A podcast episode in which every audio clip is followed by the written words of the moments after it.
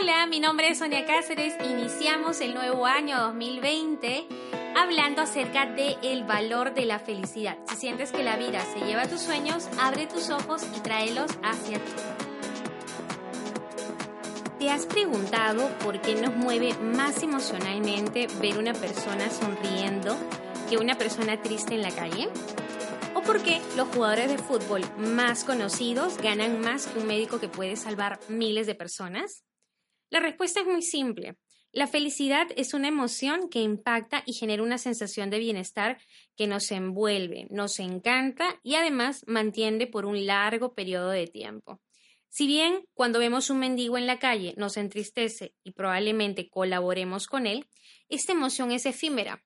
Es decir, si vemos más mendigos más adelante en nuestro trayecto, probablemente la emoción no sea la misma o con la misma intensidad. La sonrisa es la representación más simple de ser feliz. Por ello, se ha ganado títulos como tu mejor carta de presentación, tu puerta de ingreso a un trabajo, etc. Es muy probable que hayas visto la película que tiene el mismo título que este podcast, donde la felicidad se alcanza después de mucho esfuerzo, pero también después de una gran decisión, ir tras tus sueños. Sin duda, las emociones se han convertido en un referente dentro de todo el mundo de la comunicación. Los expertos se han dado cuenta de que el objetivo de todas las personas es ser feliz, de diversas maneras, a tu manera, pero feliz. Por ello, todos los días busca actividades que te den esa cuota de sentirte bien. Y esto implica buscar esas maneras tuyas de sintonizar con aquello que te robe una sonrisa. Para esto te planteo un ejercicio. Ya que estamos muy, muy cerca al inicio de año, hace poquito nada más, piensa en cómo pasaste tu año nuevo, ese primero de enero. Mi mejor cábala es como pases ese día, lo pasarás todo el año. Considera las emociones que te acompañaron.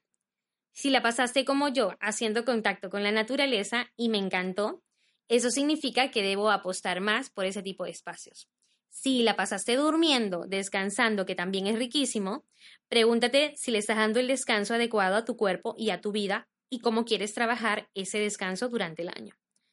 O si la pasaste bailando, ¿no? Como yo en los últimos años, también qué tanto ese espacio de diversión te quieres permitir este año.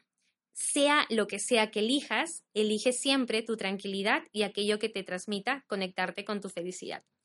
¿Y tú ¿Qué eliges hacer este año en pos de tu felicidad? Si te gustó este podcast, no olvides escribirme al correo desarrolloejecutivo@soniacáceres.com. Recuerda que trabajamos programas de coaching, de marca personal, de empoderamiento y liderazgo, tanto para ti como para tu empresa. Además, no olvides registrarte y suscribirte a mi canal de podcast Enciende tus luces dándole clic derecho en la parte superior de la pantalla. Todas las semanas iremos compartiendo mucho material e información para poder trabajar en coaching y poder encender nuestras luces. Nos vemos.